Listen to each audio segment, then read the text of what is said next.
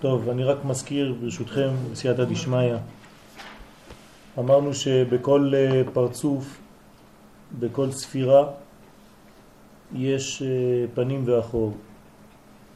אמרנו שהפנים זה החלק העליון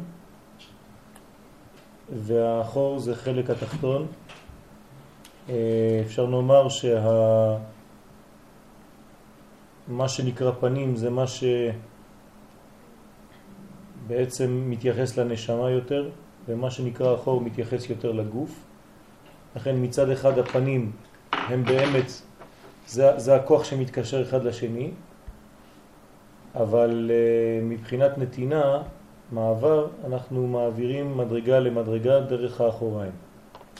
כלומר דרך הספירות התחתונות. מפה מתחילים האחוריים והחלק העליון, כן, נקרא פנים. פה זה ציר שמעביר מן הפנים לאחור. האמת שכל ה... חוץ מהגימל ראשונות הכל נקרא אחור, אבל עיקר האחוריים זה מנצח עוד יסוד ומלכות, מנצח ומטה.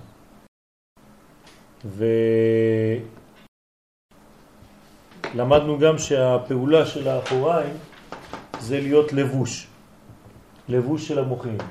כן? קטר חוכמה ובינה, בעיקר חוכמה ובינה נקראים מוחים, וכל החלק התחתון זה הופך להיות לבוש בשביל המוחין האלה, כלומר להלביש את הדברים. כל דבר בעולם הזה שאין לו לבוש לא מתגלה, ולכן הוא גם לא מעניין אותנו. כל דבר שהוא בלתי מלובש לא מעניין אותנו, זה לא העניין שלנו, אין לנו לחפש בדברים שאין להם לבושים. כל דבר שאתה רוצה להעביר בעולם הזה, אם אין לו לבוש, והלבוש הוא בעצם היופי של הדבר שאתה הולך להעביר, אם הלבוש לא יפה, אז הפנימיות לא תתגלה בצורה נכונה. כלומר, כשאני אומר יפה, זאת אומרת ממש לפי האור, לפי המוחים. אם אתה רוצה שתעבור חוכמה ובינה, אתה צריך לבושים אחוריים שממש עושים את העבודה מדויקת, לא פחות ולא יותר.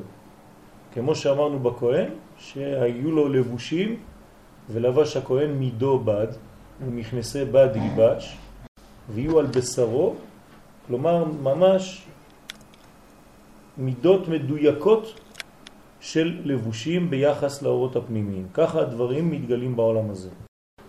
כמובן שזה מביא אותנו לעניינים של מוסר, לעניינים של דרך ארץ, שזה הלבושים שלנו בתורה, ואם יש את האור, יש את התורה ואין את המהלכים הטבעיים שהם דרך ארץ ולבושים, אז כל התורה אין לה בעצם אה, מעמד, מחמד שאין לה לבוש. אה, אמרנו גם כן שתיקון האחוריים של אבא ואימא זה נמסר בידי האדם. כלומר,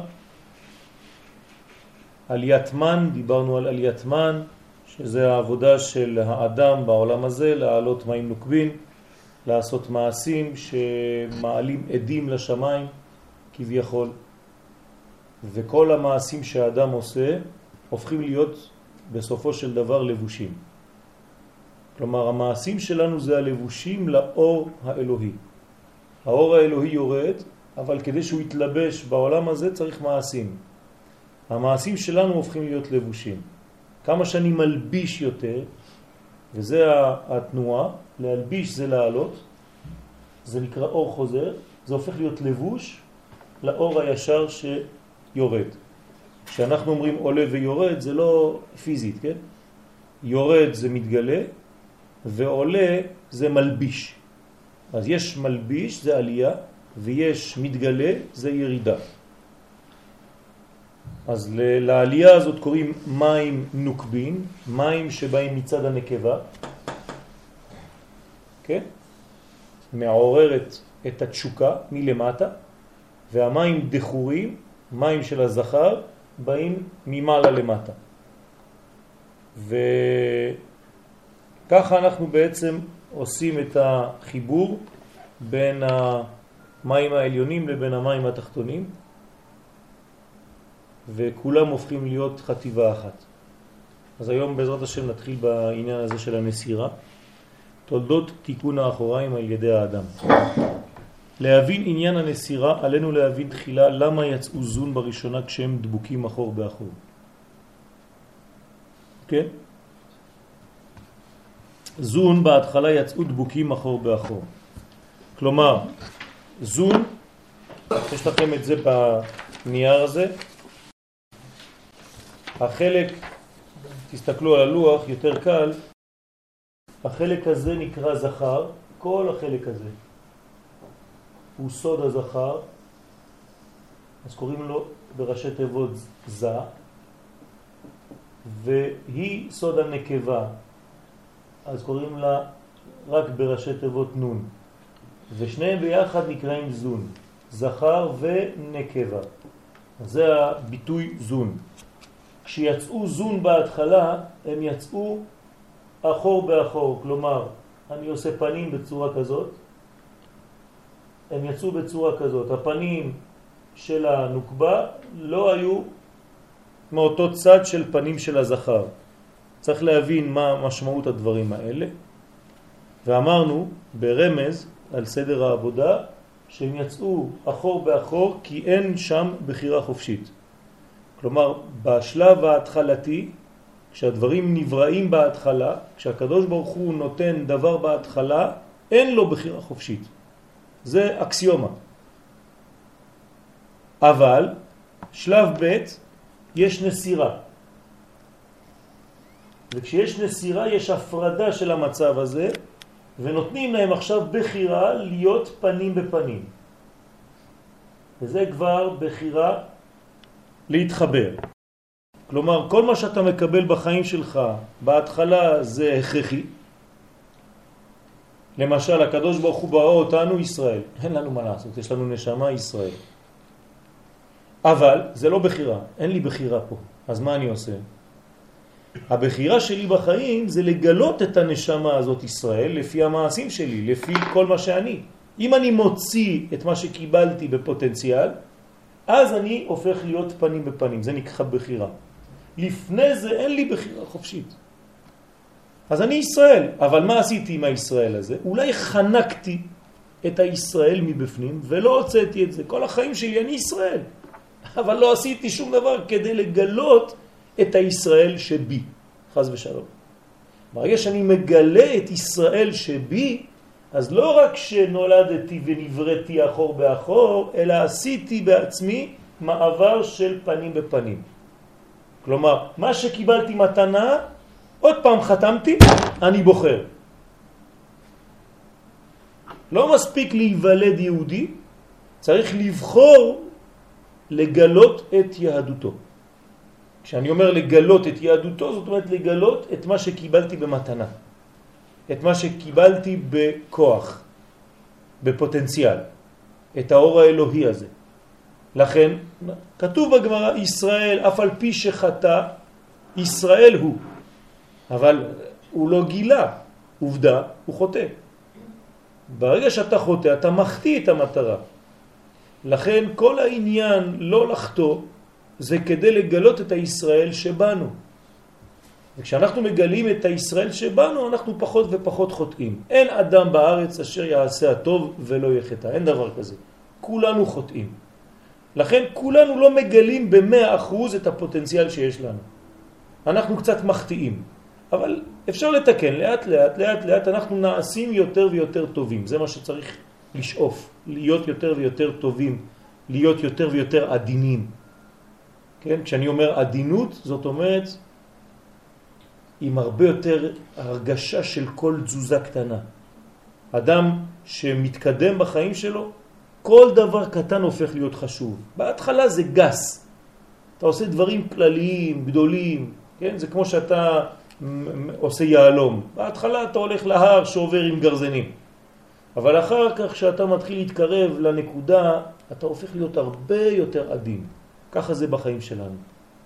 האדם צריך להיות בהתחלה הוא, כן, יש לו גסות, ולאט לאט כשהוא מתקדם בחיים הוא הופך להיות עדין, הדיבור שלו משתנה, המעשים שלו משתנים, הוא עושה פחות רעש, הוא יותר אה, בענבה, פחות תופס מקום, למרות שהוא יותר תופס מקום, אבל הכל מאוד מאוד עדין. והנה הטעם שראשית אצילותם של זום צריכה להיות בחינת אחור באחור. מה הטעם? פה אנחנו יוצאים מהחסידות וחוזרים לקבלה.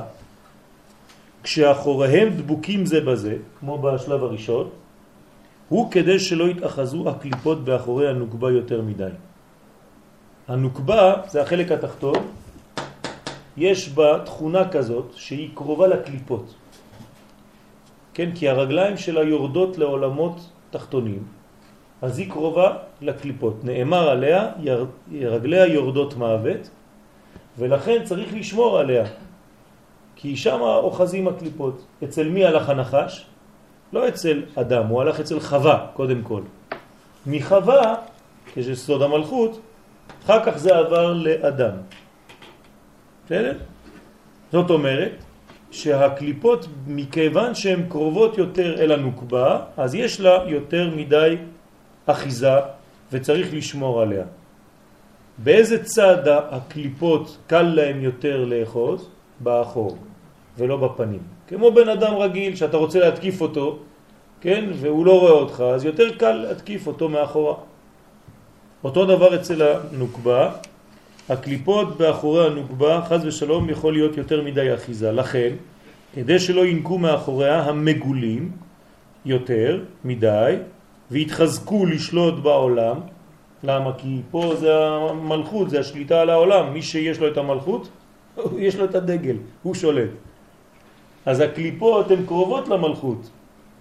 אם הם חז ושלום נכנסים למחנה הזה, של מחנה המלכות, זהו. מי שתופס את הדגל הוא המלך. אם אין מלכות בישראל, יש מלכות באומות העולם. כשזה קם, זה נופל, ככה כתוב, על אדום וישראל, כן? עשיו, עשיו ויעקב. כתוב ולאום מלאום יאמץ ורב יעבוד צעיר. מה זה ולאום מלאום יאמץ? מפרשים חז"ל, כשזה עולה זה יורד, כשזה יורד זה עולה. תמיד יש להם מין משקל כזה. מי שמחזיק את הדגל, מי שהמלך. בסדר? אדום זה? קשה להגדיר, אבל, אבל בגדול, כן, בוא, בוא, בוא נשאר בעשיו, עשיו הוא אדום, וכן. עשיו, כן, USA. כן. זה, זה הקרבה, בוא נגיד. טוב. ולכן, כדי שלא ינקו מאחורי המגולים, אז צריך המעציל להוציאם תחילה כשהם דבוקים אחור באחור דיבוק גמור, באופן שאין מקום לסית רחה להיכנס ביניהם, לינוק משם כלל. אז סוגרים להם את האחוריים, ואז כשאתה מסתכל מכל הצדדים אתה רואה רק פנים. כן? כי הגב דבוק. אז אתה רואה רק פנים. כשאתה רואה פנים קשה יותר לבוא ולהתקיף. חוץ מזה שהקליפה היא תמיד מתקיפה מאחוריים, היא לא מתקיפה מהפנים. למה היא לא מתקיפה מהפנים? כי בשבילה פנים זה החלק העליון, לא לשכוח, זה נקרא פנים. פנים זה פנים. אז לא בקליפה מגיע. היא לא מגיעה, היא לא מגיעה מבחינה אה, אה, אתית, היא רחוקה מהמדרגה הזאת. אז לכן אין לה אפשרות להתקיף בדבר שהוא פנים. אז היא תתקיף תמיד בצד שהוא אחור. ולפי מה שאמרנו לפני כן, תודה צורי. איפה יכולות להתקיף החיצונים? בלבושים. לא בפנימיות, לא בנשמה, אלא בלבושים של הנשמה. זאת אומרת, אצלנו, במידות שלנו, במעשים שלנו, בחלק התחתון, בגילוי, לא בפנימיות. הנשמה שלנו, אלוהי נשמה שנתת בי טהורה. אתה בראת, אתה יצרת, אתה נפחת בי, כן? אבל איפה כן חז ושלום יכולה להיות אחיזה? בלבושים של האדם. הלבושים של האדם, משמעות הדבר בביטוי שלו החיצוני. שם יכול חז ושלום להידבק החיצוני. תגידו, אבל הלבוש לא חשוב, רק הפנים חשוב, זה לא נכון. הלבוש הוא מגלה את הפנים. אל תסתכל בקנקן אלא במה שיש בו, אבל יש קנקן, אני לא מסתכל עליו, אבל, אני רואה אותו. כתוב, לא כתוב אל תראה, אל תסתכל. זאת אומרת, אל תישאר תקוע בקנקן, אבל הוא נמצא. זאת אומרת, הקנקן זה החיצוני, זה הלבוש. הלבוש, אם הוא לא יפה, אם הוא לא מושך, אז הפנים לא עובר. אם אני רוצה להגיד לך משהו ואני משתמש בלבוש לא נכון בדיבור שלי, אז זה לא עובר. אתה לא תקבל את הדברים שאני רוצה להגיד לך. אז השתמשתי בלבוש לא נכון, המסר הפנימי לא עבר. אז לא עשיתי את העבודה.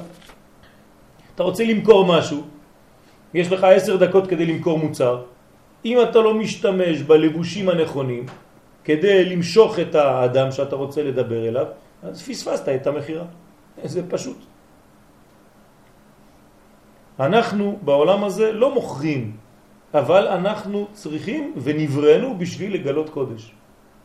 עם זו יצרתי לי, תהילתי יספרו, אומר ישעיה הנביא, פרק מ"ג, אז אם נולדתי, אם נבראתי כדי לספר תהילת השם, אני חייב שתהילת השם תצא בדיבור שלי, במעשים שלי, בלבושים שלי בצורה יפה. וגם מבחינת הפנים, הפנים, כן? אי אפשר לקליפות לינוק. זה כלל.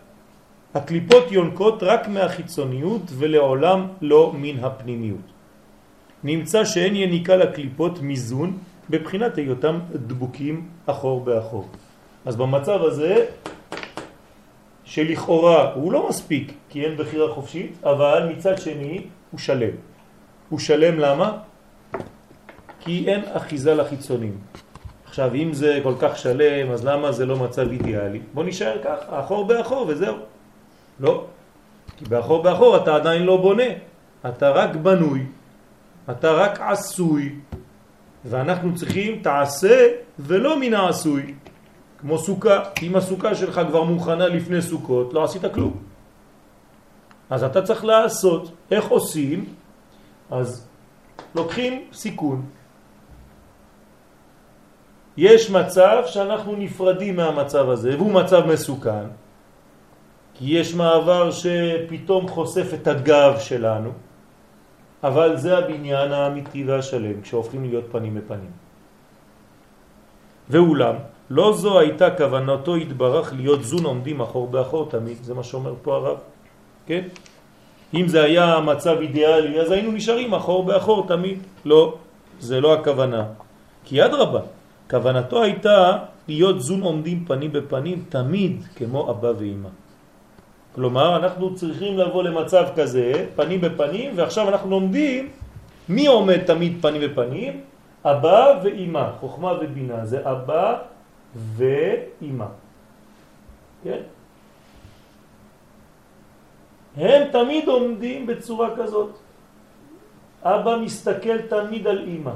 מי שהיה אתמול בשיעור אחרי הצהריים, כן, דיברנו על העניין הזה, שיש הסתכלות, ולכן, בגלל שיש הסתכלות, החיבור, הייחוד בין אבא ואמא נקרא ייחוד תמידי. כן? הם בזיווג תדירי. לעולם, כן, אבא ואמא כשני רעים דלה מתפרשים, כך אומר הזוהר הקדוש. כלומר, אף פעם אין התנתקות בין אבא ואמא. תמיד הם ביחד מסתכלים אחד על השני פנים בפנים. כן? אז uh, נלמד לרפואתו של יריב, בן ברוך וברכה. וכמובן לרפואתה של לטיסיה חנה גאולה, בת נילי לידי. אלא שרצה ששלמות זאת תינתן בזון על ידי תפילת האדם ומעשיו הטובים. אז האדם עכשיו צריך לעשות פעולות. תלוי במעשים הטובים שלו. הוא צריך להשתכלל. וזה ניתן על ידי התפילה. כלומר, שלמות של תפילה זה שלמות לחיבור פרצופים, להסתכל, כן, עין בעין בקדושה. ואילו מילה האדם מצוותו יתברך, היה בכוח מעשיו ממשיך מיתוק וביסום לאחוריים של זום. כלומר, אם אנחנו עושים את העבודה והיינו עושים את העבודה שצריך, כל העולם הזה היה ממותק ומבוסם. אם יש בעיות בעולם שלנו, זה בגללנו. זה בגלל שאנחנו לא מבשמים מספיק. בוסם זה חזרה לגן עדן, שם יש ריח, ריח טוב. אם אין ריח טוב בעולם הזה, עדיין, זאת אומרת שאנחנו עדיין לא מתנהגים כמו שצריך. באופן שגם כאשר יזדווגו פנים בפנים ויתגלו האחוריים שלהם לא יהיה כוח בסתרה לינוק משם יתר על מידתו. כלומר, אם היינו מתקנים מספיק את הלבושים שלנו, את זון, אז אפילו שהיינו עוברים למצב של פנים בפנים, אז היניקה בגב לא הייתה חזקה כל כך. אבל חז ושלום כשאנחנו לא מתקנים את הלבושים שלנו, והלבושים שלנו זה פנים או אחור? אחור. אז כשאנחנו הופכים להיות פנים בפנים, מה חשוף? האחור. אבל בגלל שהאחור, הלבושים לא בסדר, אז מה קורה חז ושלום? אז יש סכנה דווקא כשאתה פנים בפנים. בסדר? ותמיד כשאנחנו עוברים מאחור באחור לפנים בפנים, יש סכנה גדולה, כמו שאומר בית לחם יהודה, רבי יהודה פתיה, שיש שש מדרגות פה של מסירה, ולכן היו שש שנים של מלחמה כדי לחזור לארץ ישראל ושישה מיליון יהודים. זה הנסירה. ככה הוא מסביר שם, לפני שזה קרה, לפני 120 שנה בערך, שיהיה מצב שעם ישראל יחזור לארצו והם יעברו מאחור באחור לפנים בפנים, וכשהם יבואו לארצם, אז בזמן של המעבר הזה, בגלל שעדיין לא בנוי כמו שצריך, תהיה נסירה של שש מדרגות, וחז ושלום יהיה מה שהיה. כן? נמצא שאין האחוריים של הנוגבה מקום מוכן ליניקת הקליפות, אלא עד שלא נמשך להם מיתוק על ידי מעשה אדם. אנחנו לא צריכים להיות מפחדים מהמצב הזה של פנים בפנים. הפוך. אבל אנחנו צריכים לתקן את המידות שלנו, את המעשים שלנו. בוא, בוא, בוא, שלום עליכם.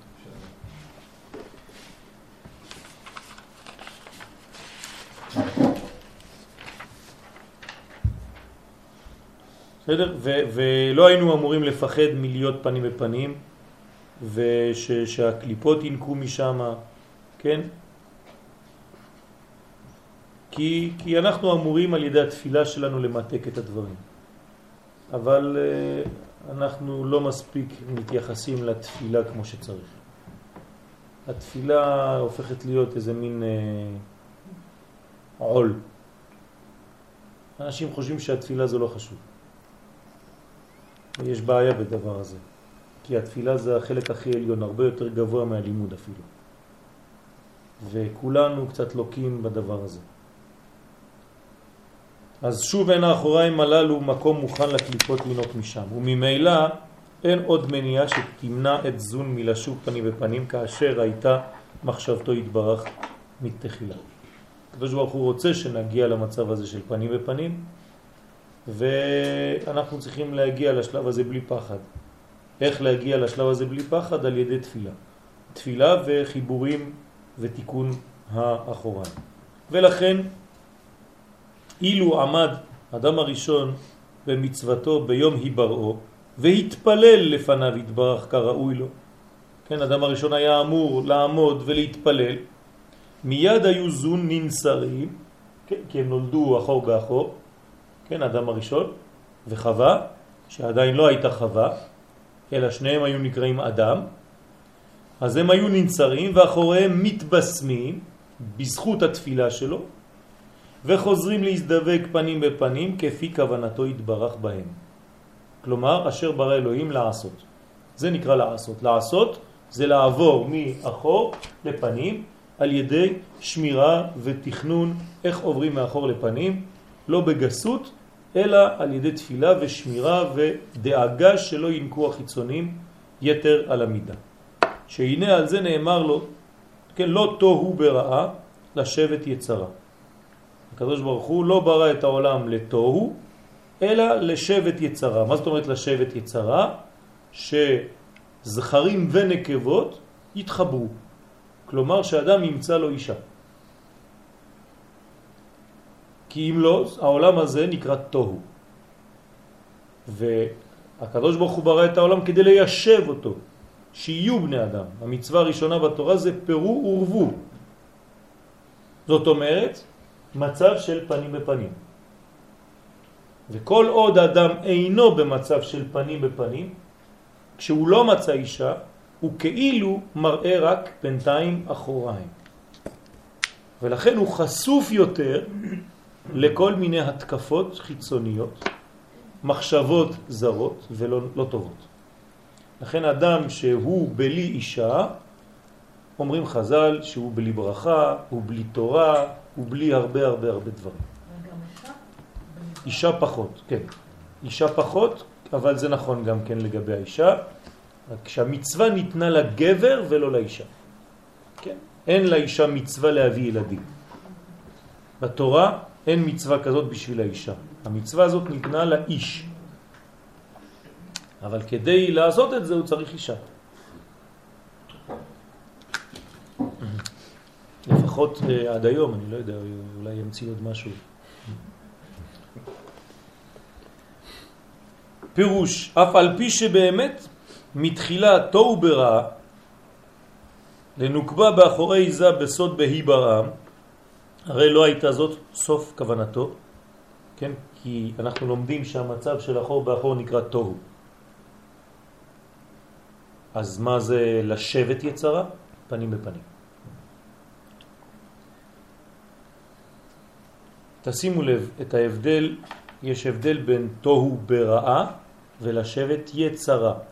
בתוהו יש בריאה ובשבט יש יצירה. מה זה אומר? יותר מדויק, יותר... נתן לזה צורה. בריאה זה חומר גולמי. יפה, זאת אומרת שבריאה זה עדיין לא עשייה, זה לא יצירה. בריאה זה עדיין עולם רוחני. כשהקדוש ברוך הוא בורא את אדם הראשון, כן? הוא ברא אותו, זכר ונקבה ברא אותם. מה זה אומר? שהם עדיין לא בעשייה, הם רק חומר גולמי. כל בריאה זה בעולם גבוה מאוד. יצירה זה כבר פה. אז לשבת יצרה זה כבר פנים בפנים, זאת אומרת עבודה יותר תחתונה, יותר קרובה אלינו. אבל תוהו ברעה, זאת אומרת בהתחלה זה תוהו, כי זה עולם עליון, לשבת יצרה. לשבת זה מלכות, יצרה יצירה. כלומר עשייה ויצירה. אז לא הייתה זאת כוונתו, סוף כוונתו בה להיות, ליותה תוהו באחוריים. ולא ברעה כן, אלא לתת מקום לאדם שיזכה הוא במעשיו הטובים, שעל ידם יחזירנה לפניו של זה בסוד לשבת יצרה. זאת אומרת, הקדוש ברוך הוא ברא את העולם בצורה כזאת, שיהיה מקום לאדם לעשות את עבודתו. והאדם עושה את עבודתו על ידי תיקון זה שהוא מעביר את המצב של אחור באחור למצב של פנים בפנים. מצב של חוסר בחירה חופשית, של הכרח, למצב של בחירה. וזאת השמחה של הקדוש ברוך הוא. כשאני בוחר לעשות מה שהוא מצווה אותי. תשימו לב, הוא מצווה אותי, אבל אני בוחר לעשות. אז הרבה יותר נחת רוח לבורא, למרות שהוא ציווה אותי. יש נבואה. הנבואה היא שעם ישראל יחזור לארצו. נו. אבל כשאני לוקח כרטיס טיסה של אלעל ועושה עלייה, אז אני עושה בבחירה את מה שהקדוש ברוך הוא ניבא לי בהכרח. כלומר, יום אחד אתה תבוא, בסדר, אז אני מחכה. לא, תקנה כרטיס. ואותו דבר בכל התחומים בחיים שלנו. זה לא בגלל שהקדוש ברוך הוא הבטיח משהו שאנחנו צריכים לחכות להבטחה הזאת, אלא אנחנו צריכים לבחור לממש את ההבטחה האלוהית. אז לכן אין סתירה בין ההבטחה האלוהית לבין האפשרות העשייה שלנו, ויש בחירה חופשית אפילו. וזה מה שקשה להבין, כן, בסתירה האלוהית. בעניין האלוהי יש תמיד סתירות. איך הוא יודע אם הוא כבר קבע, אז אין לי מה לעשות. אז איך הוא כבר קבע וגם יש לי בחירה חופשית. זה תמיד אותה סתירה שחוזרת, אז אין סתירה בדבר הזה. הוא קבע אמנם, אבל הוא נותן לך אפשרות להיות חלק מהתהליך, אתה שותף. יש שאלות עד כאן? או שלא הבנתם כלום, או שהכל ברור. אז ברוך השם. מבחינת, רק כדי להבין שוב את העניין של הפנים בפנים, אני רוצה לנסות להבין את זה כאילו מכיוון אחר. תסביר. למשל העלם. העלם, כן. אנחנו חיים, העולם הזה הוא העלם. כן. בגלל, כאילו ככה, בהבנה שלי, בגלל זה יש גם בחירה. כי אם נניח לכולם ברור שיש קדוש ברוך הוא, לא הייתה בחירה. נכון. ולא לכולם ברור לגמרי. כל אחד ברמה שלו, יש לו את ה... נכון. אז, אז שוב להבין, כאילו בעולם, כאילו יש כאלה מקומות שבהם, איך אומרים, עולם האמת, הכל אמת. כן. יש מדרגות שבהם הבחירה פחות גדולה. כמה שאתה רואה יותר, פחות יש לך בחירה חופשית. כמה שאתה פחות רואה, כמה שיש לך בחירה חופשית. אז בעולם, העולמות העליונים, בפנים, בפנים רואים. איפה זה עולם הבא? מבינה ומעלה זה נקרא עולם הבא. אז בעולם הבא אין בחירה כמו בעולם הזה. העולם הזה זה ו"ק. העולם הבא זה י"ק. העולם הבא נברא ב... איך אומרת הגמרא? באיזה אותיות נברא העולם הבא? ביוד. כלומר חוכמה. והעולם הזה נברא בה', העולם הזה. אז ביוד אתה לא רואה, אתה רואה הכל, אבל אין לך בחירה. אבל בה' אתה פחות רואה, ושם הבחירה נובעת, מופיעה. עכשיו מה השאלה? השאיפה, השאיפה, בסוף. כן. דיברנו בסוף שאנחנו רוצים להגיע למצב, רק כדי להבין את זה, כי זה לא כל כך ברור. לי. אנחנו רוצים להגיע למצב של פנים בפנים, שאנחנו עושים. כן. ובכל זאת תמיד תהיה איזושהי יניקה קטנה לחיצונים? בינתיים כן. אנחנו לא יכולים לבטל את היניקה של החיצונים, כי אם היינו מבטלים את היניקה של החיצונים, העולם הזה מתבטל. אז בינתיים אנחנו לא סותמים את הדרך לחלוטין ליניקת הקליפות. זה בעיה, אבל זה, זה, זה, מה ש, זה, זה מה שיש בעולם שלנו. אנחנו לא יכולים להיות נקיים מאחיזת הקליפות. כלומר, יצר הרע חייב להיות בעולם הזה. זאת אומרת, אם אין לו יניקה, אנחנו הופכים להיות פנים, אה, פנים ב... אם לא היה יצר הרע או יניקה... זה שוב בלי בחירה. מה? לכאורה זה שוב בלי בחירה. זה קודם כל בלי בחירה, אבל חוץ מזה אנחנו כבר לא, אין לנו מנוע בחיים. היצר הרע זה מנוע. מצד אחד זה יצר רע, מצד שני זה המנוע שלנו להתקדם בחיים.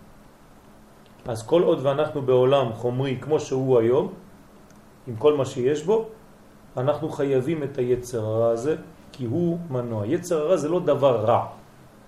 היצר, יצר זה מלשון יצירה. כן? זה לאו לא דווקא רע, כן? אנחנו פשוט מתרגמים, כן, מיד יש לנו איזה מין קונוטציה כזאת, לא יודע מאיפה זה בא, ש, שתמיד היצר הוא רע. לא. יש יצר ואדם מייצר אותו. כן. זה הייצור הפנימי והפרטי שלך. אבל זה מנוע בשבילך כדי להתקדם. אבל גם זה אה, הרבה בחיים שדבר חדש הוא רע, כאילו, עד שמוצאים איך להשתמש בו. הוא לא רע, הוא גולמי, יש לו פוטנציאל, רק צריך לדעת איך משתמשים בו. כאילו מההתחלה משתמשים לא כל כך טוב. אבל, לא, אבל הוא לא רע. הוא לא רע. השימוש שלי בדבר הזה אולי רע, אבל הוא...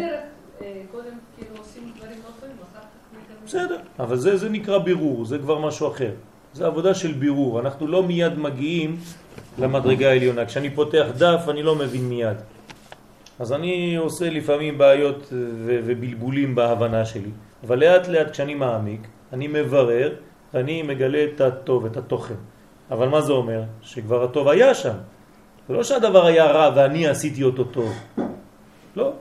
אני פשוט לא יודע לגלות בהתחלה את הדברים הטובים, וככל שאני מתבגר יותר, גדל יותר, אני רואה את הפנימיות אפילו, זה החידוש, בדבר שנראה לי רע. זה החידוש של החיים שלנו. זאת אומרת שמה אומר הרמח"ל? שהעתיד הרע להתגלות ולהיות טוב. אתה תראה בסוף שאפילו מה שאתה חשבת שזה רע, שזה לא נכון, אין דבר כזה.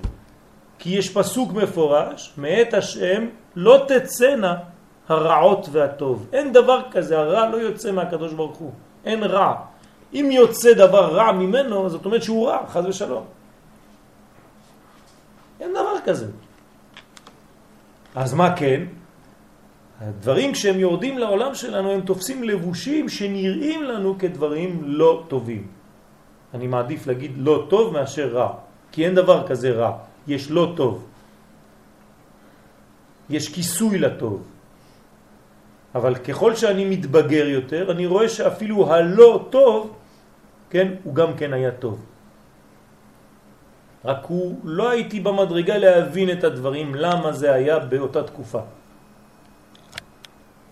והתברר לנו רטרואקטיבית, בביאת המשיח, שהכל היה לטובה. כל הרוורסים שעשינו בחיים, גם הם היו חלק מההתקדמות שלנו. אין רוורס. הרוורס הוא חלק מההתקדמות. אז זה נקרא רוורס, נכון, כי אתה עשית אחורנית קצת כדי. להסתובב כי היה מכשול. אז אתה לא מבין את הכל מיד, אבל ככל שאתה מתבגר יותר אתה רואה שכל השלבים שעברת בחיים הם היו חלק מהחיים שלך.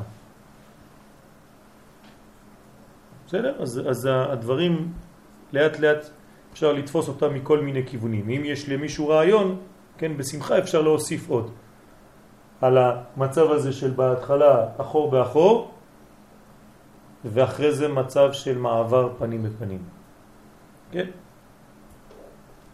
ב' תולדות תיקון המן על ידי האדם, כן? מים נוקבים.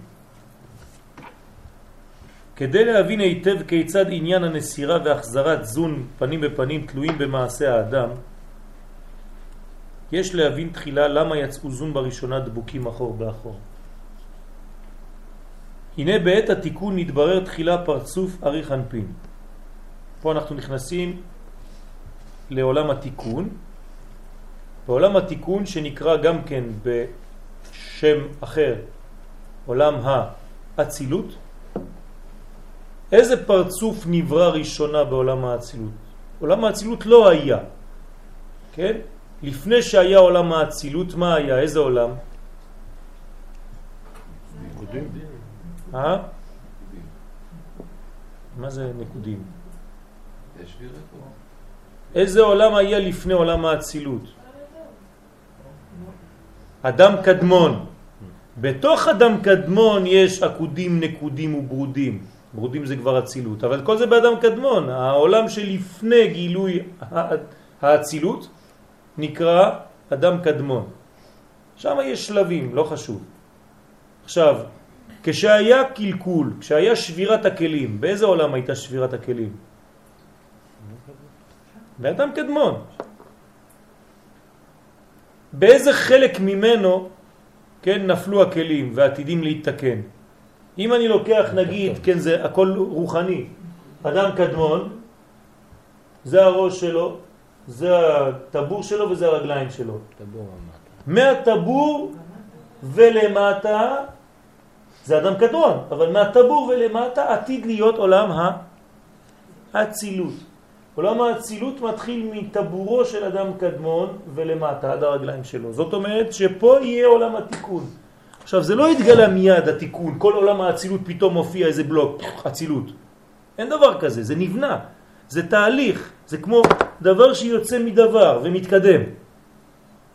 מה נברא ראשונה פה? איזה פרצוף באצילות? אריך אנפין. כלומר, מדרגה של קטר. הנה, כל זה זה אצילות. בסדר? אז קודם כל היה אריך. הוא הופיע ראשונה. זה מה שאומר פה. הנה בעת התיקון נתברר תחילה פרצוף אריך אנפין. ועל ידו נתבררו אחר כך כל שאר הפרצופים בהדרגה, תשימו לב, בהדרגה, אחד אחרי השני. אז קודם כל אריך, אחרי זה אבא, אחרי זה אמא, אחרי זה זהב, אחרי זה נוקבה דזה. וכשהגענו לנוקבה דזה נגמר עולם האצילות, ויתחיל עולם הבריאה. אבל מה עם הפיקיומים, אם כתר הוא מורכב משניהם? זה אותו דבר. אמרנו שהאריך כולל בתוכו את, את הכל. אך הבדל גדול יש בין תיקון שאר הפרצופים לבין תיקון הנוקבה דזה. כלומר, כל הפרצופים הם נתקנים, ויוצא דופן, משהו מיוחד קורה בנוקבה דזה, במלכות. יש לה תיקון מיוחד, היא. כן? יש לה תיקון מיוחד. מה יוצא דופן אצלה? כי שאר הפרצופים, מה? את רוצה לענות. שמה? אה, את כבר נכנסת לשיעורים קודמים, יפה. כן, בוא נראה. כי שאר הפרצופים, גם הם וגם בחינת המן שלהם נתבררו בידי שמיים. אז פה אנחנו אומרים את זה בצורה אחרת. מה שוויקי אמרה, כן, היא דיברה בעניין של ספירות, פה אנחנו נגיד את זה בפשטות יותר. כל מה שתוקן לפני המלכות, תוקן הכל בידי שמיים. הקדוש ברוך הוא עשה את הכל.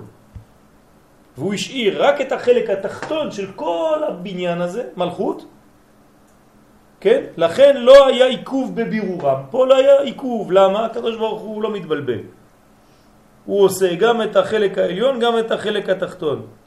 כן?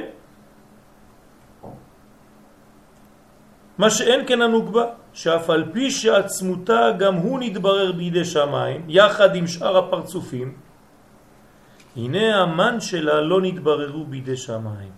כלומר, החלק התחתון המאפשר את העליית התשוקה, הרצון לקבל, כן? זה לא נברא בידי שמיים. על זה נאמר, הכל בידי שמיים, חוץ מיראת שמיים. עכשיו אתם יודעים למקד איפה נמצאת יראת שמיים. מה זה יראת שמיים? המן של המלכות, ההשתוקקות שנמצאת במלכות. כמה אני רוצה לקבל מהקדוש ברוך הוא. זה שייך לי. כי כביכול לא הספיק כוח עליון, כביכול, כן? לבררם להיות אחיזת הקליפות בהם חזקה מאוד. יותר מאחיזתה במן של שאר הפרצופים. פה יש קושי כאילו גם לעליונים לבוא ולהתערב בחלק הזה שנקרא מן של המלכות. אז הוא לא מתערב בזה, הוא נותן את זה לעבודת האדם. וכיוון שהמן של הנוקבה לא נתבררו בכוח עליון, הוצרכו זון להישאר דבוקים אחור באחור בינתיים, כי אין הנוקבה חוזרת פנים בפנים עם זה, אלא בכוח המן שהיא מעלה ומבררת.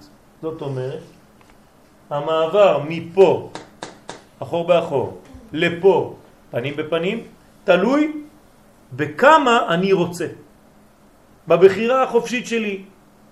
לכן, כל אחד בעצם יהיה לו חיבור פנים בפנים במדרגה שונה מחברו, לפי הרצון שלו. הרצון שלו. אם אתה רוצה יותר, הפוטנציאל שלך הוא יותר. אם הרצון שלך פחות, הפוטנציאל שלך פחות. הציפייה. בדיוק. ציפייה לישועה גדולה מהישועה עצמה. אז זה בדיוק בכוח הרצון של האדם. זה נקרא מים נוקבים. כמה אני שואף. וכמה שאני אשאף יותר, התיקון פנים בפנים יהיה חזק יותר. כי אני מתגעגע יותר. הרי כשאתה רוצה ללמוד תורה, כשאתה רוצה להתקרב, כשאתה רוצה לגלות אלוקות בעולם הזה, ובאמת זה לוקח אותך מבפנים, פנימה, ויש לך רצון עז, השתוקקות, שלהבת יא. אז החיבור שלך היא הרבה יותר חזק מאדם שהוא פרווה. רוצה, בסדר, הוא לא רוצה, רוצים בשבילו. התפללת מנחה, אתה צריך תמיד ללחוץ על כפתור. הוא לא רוצה. אז גם כשהוא יתפלל, התפילה לא תהיה שלו. היא לא שלו. הוא סתם אומר דברים, הוא אומר מילים. הוא לוקח אה, משהו, זה, זה סתם קורה. זה לא תפילה. בוא נהיה דוגרי, כן? זה לא תפילה. הקדוש ברוך הוא לא רוצה שתגיד מילים. אם אין לך רצון שמתעורר ממך, הקדוש ברוך הוא לא רוצה שתבוא לרמוס, זה נקרא לרמוס חצריי. מה אתה בא לרמוס לו את הגינה? סתם לזרוק מילים באוויר? כן? אתה אומר מילים בתפילה, אתה בכלל לא נמצא שם. אז לא, מספיק כבר. אז כמה שאתה באמת רוצה, כמה שהתפילה שלך תהיה חזקה, הפנים בפנים שלך. אני נתתי דוגמה בתפילה, אבל זה בכל הדברים אותו דבר. הלימוד שלך, החוויה שלך, הגילוי שלך, השמחה שלך, הברכה שלך, השפע, הכל יהיה אותו דבר לפי ההשתוקקות הזאת. וזה נקרא, בלשון המקובלים, להעלות מן. כן? אז זה נקרא בכוח המן שהיא מעלה ומבררת. זאת אומרת, החזרה פנים בפנים של זון, בואו נתרגם את זה יותר רחב עכשיו. כל זה נקרא הקדוש ברוך הוא, וכל זה נקרא כנסת ישראל. אתה רוצה שיהיה חיבור בין הקדוש ברוך הוא לכנסת ישראל. אתה רוצה גאולה אמיתית, שלמה, בילה המוות לנצח ומחה של דמעה מעל כל פנים, זה תלוי בכמה אתה מעלה מן. אתה רוצה שזו נתחברו, שיהיה י' כ' ו' כ' ביום ההוא יהיה השם אחד ושמו אחד? זה תלוי במה שאתה מעלה. אפשר להגיד שכאילו יש שמיים, זה השמיים, ומלכות זה הארץ. כדי להפוך חור באחור, בפנים בפנים, זה שייך רק בין זה ומלכות. כי בחוכמה, מה שמעל שמיים, בבינה, ממילא כל פנים בפנים. כן.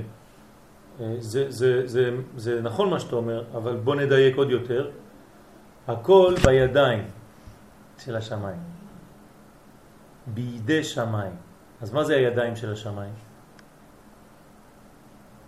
שמתם לב? מה זה הביטוי בעברית הכל בידי שמיים?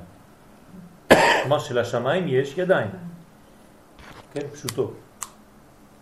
אז איפה היד, הידיים של השמיים? היית פעם שתי ידיים של השמיים? מה זה הידיים של השמיים? הארץ. הארץ. הארץ. זאת אומרת, העשייה, ידיים זה עשייה של השמיים. בסדר? לכן, כאן שלא היה די כוח בנוקבה לברר ולהעלות המן, אז בהתחלה אין מספיק כוח לנוקבה לעשות את הפעולה הזאת. להעלות את המן שלה מבין הקליפות. למה? כי בהתחלה יש הרבה הרבה, כמו שאת אומרת, חנה, בהתחלה יש הרבה קליפות. קשה מאוד לעשות את העבודה כמו שצריך מההתחלה. אז בהתחלה אין הרבה עלייה כזאת של השתוקקות, לא מבינים כל כך לאן הולכים. ממילא הוא צריכה להישאר בבחינת אחור באחור. אז הקדוש ברוך הוא שומר אותנו בהתחלה ומשאיר אותנו במצב של אחור באחור, שאין בחירה חופשית. ילד קטן, אין לו בחירה חופשית. איזה כיף. אתה מגדל אותו, מה שאתה רוצה הוא עושה. מסכן, אתה לוקח, אומר לו, היום הולכים לספר, הולכים לספר, יושב, טק, טק, טק, טק, טק, טק, יוצא, יפה, אומר יפה. איפה זה הילדים האלה? כן. אתה רוצה, תשים כיפה, תתפלל, הוא בא, עושה איתך כל מיני זה. אחור באחור. אה, מתחיל עכשיו שלב של פנים בפנים, יש לו נסירה. אוי וואי וואי וואי. נסירה. נסירה זה מתחיל יותר ויותר מוקדם. עכשיו הוא מתנער מהכל, הוא נקרא נער בעברית. נער בגלל שהוא מתנער. עזוב אותי מכל התורה הזאת, נמאס לי הכל. זה נקרא מתנער. אז זה שלב שהוא הופך להיות פנים בפנים. עוד מעט הוא יבחר את כל מה שנתת לו. אבל עד שהוא יבחר, יש שלב שהוא מסוכן. הוא נראה עכשיו הוא עובר לך בין האצבעות, אתה כבר מאבד אותו. הוא מאבד את עצמו אפילו, הוא כבר לא יודע לאן הוא הולך. אבל זה השלב הכרחי כדי להגיע שוב לבחירה, פנים בפנים. ורק בבוא האדם נתבררו בכוח מצוותיו, אז כל זה לא היה. המלכות בעצמה לא יכלה לעשות את העבודה, אז היא חיכתה בשקט. למי? שיבוא בעולם הזה אדם, אדם הראשון. רק בבוא אדם נתבררו בכוח מצוותיו ותפילותיו. איזה תפילות, איזה מצוות. מה, האדם הראשון עשה תפילות, מצוות? איזה מצוות הוא עשה? שתי מצוות. וישם לעובדה ולשומרה. וישם השם אלוהים את האדם בגן העדן לעובדה ולשומרה.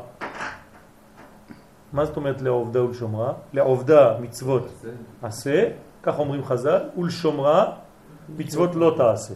זאת אומרת, בשתי המצוות האלה היו כל המצוות שאנחנו מכירים ועוד מצוות וכל תולדותיהם. זאת אומרת שהאדם הראשון עשה הכל בעניין הזה של עובדה ושומרה. זה לא שהוא היה גנן. כן? זה, זה, זה, זה גם נכון. יש שישה ימים שאנחנו צריכים לעשות לעובדה ולשומרה, ובשבת אנחנו צריכים לעשות רק לשומרה. כן? כי יעשה הוא בצורה שונה. למשל בשמיטה. בשמיטה מה מותר לנו לעשות בגינה? כן מותר, לשמור שלא יתקלקל. אסור לי שהגינה שלי תמות. להחזיק את הקיים. אני צריך להחזיק את הקיים, אבל אני לא מוסיף. אז זה נקרא, כן, שאני שומר. אבל כשאני גם יכול להוסיף, זה עכשיו. תדשן, תוסיף כל מיני דברים, תהפוך את האדמה, שייכנס אוויר, כן, תעשה הרבה דברים, פעולות, כדי לטפח את הגינה שלך. אז זה נקרא תפילות. כיוון שנתבררו המן דנוקבה ונשלמו בחינת האחוריים שלה ונתמתקו, זאת אומרת, הם היו אחוריים אבל זה התמתק, אז אפשר, לא הוצרכה עוד להסתירם בסוד אחור באחור. אין מה להסתיר את הגב. כי כשמסתירים את הגב זה בגלל שמתביישים. ברגע שכבר הגב ממותק, אז אפשר לחשוף את הגב. איך חושפים את הגב? על ידי שעוברים לפנים ופנים. מפני אחיזת הקליפות, ולכן חזרו זון פנים בפנים. שערי מאמרי רשבי. זאת אומרת, זה האריזה על כל מה שקראנו פה, בשאר מאמרי רשבי. יש שאלות עד כאן? מאיפה אדם הראשון ידע להתפלל? זה, זה, זה העניין. כלומר, אדם הראשון, מתחילת יצירתו, כן, ניתן לו, ניתן, ניתנה בו ההשלמה של העולם. איך מתפללים? כנראה שאצלו זה כבר בגדר של יותר טבע, כן? אבל יש גם בחירה. ועובדה שהוא בחר לעשות משהו שהוא לא צובה עליו, לפחות לפי הפשט. לפי הסוד הוא עשה בכוונה. הוא הכניס אותו למצב כזה, לפי מה שתיארת פה, הכניס אותו למצב שהוא היה חייב לחטוא. נכון.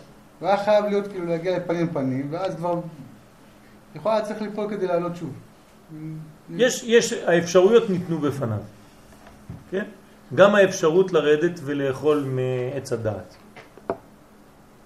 כן? לפני שהוא אכל מעץ החיים.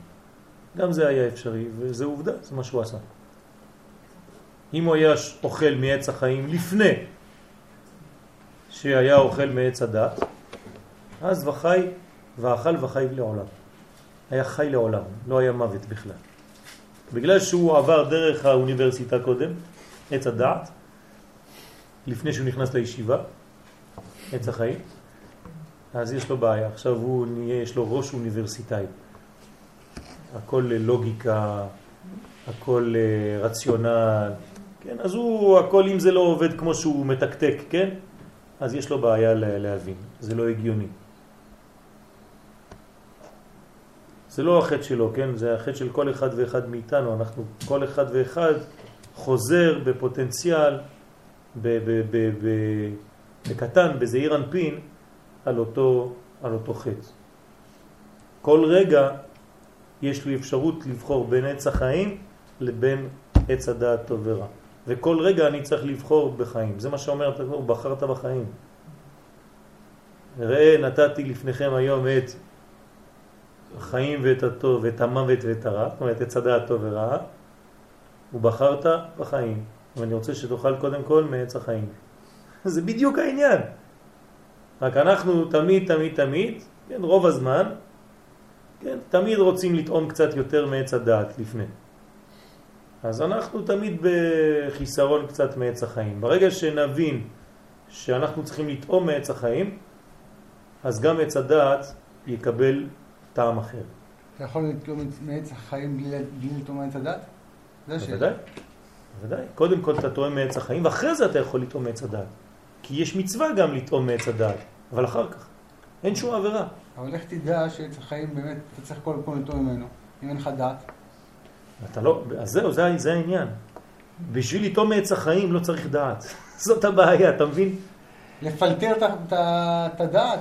זאת אומרת, זה בדיוק אתה נגעת בנקודה. זאת השאלה שכולם, בעצם זה הבור שכולם נופלים בו. איך אני נוגע בחיים אם אין לי דעת? אומר לך, בשביל לגוע בחיים אתה לא צריך דעת, אדוני, תחיה, זהו. תשתחרר קצת מהדעת לפעמים. כשאתה יותר מדי בדעת, אתה לא חי. אתה לא בחיים. אתה רק ברציונל. זה טוב, זה טוב, זה טוב, זה טוב, זה טוב, זה טוב. אתה לא חי בכלל. אז לא אז גם לא ללמוד. לא, זה שלב ב'. כשאתה תואם עץ החיים, כשאתה קודם כל, בוא אני אגיד משהו אחר בצורה אחרת. מי עושה מצוות? החי או המת? החי, נכון? זאת אומרת שלפני שהוא עושה מצוות, מה הוא צריך להיות? חי. חי. אם הוא לא חי, הוא לא יכול בכלל להיכנס לעץ הדעת טוב ורע. זאת אומרת שהחיים קודמים לעץ הדעת טוב ורע. והחיים זה טבע, זה לא שאני עכשיו, ת, אתה יודע מה? תן לי עכשיו עובדה שאתה חי. מה העובדה שאתה חי?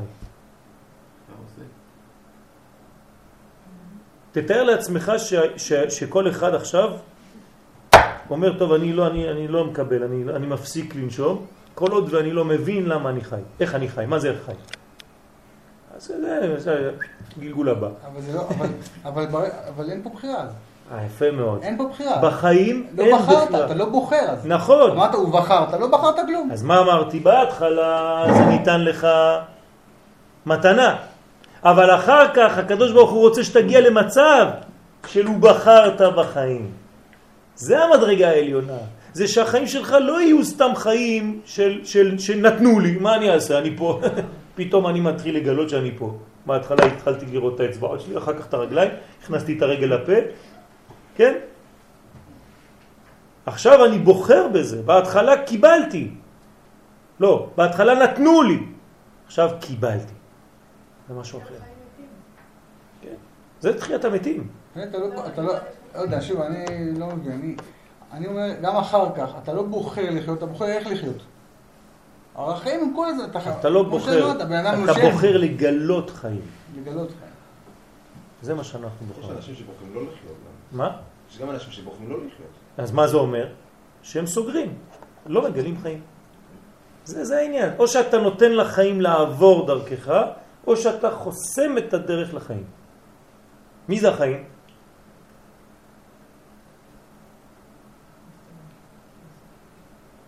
מה- מי זה חיים?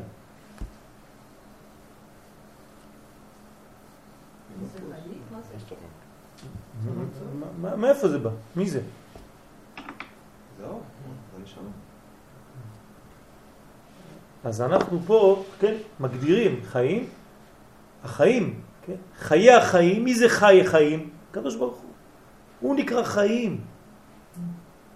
כלומר, זה עצם העובדה שאני חי זה בגלל שהוא עובר דרכי.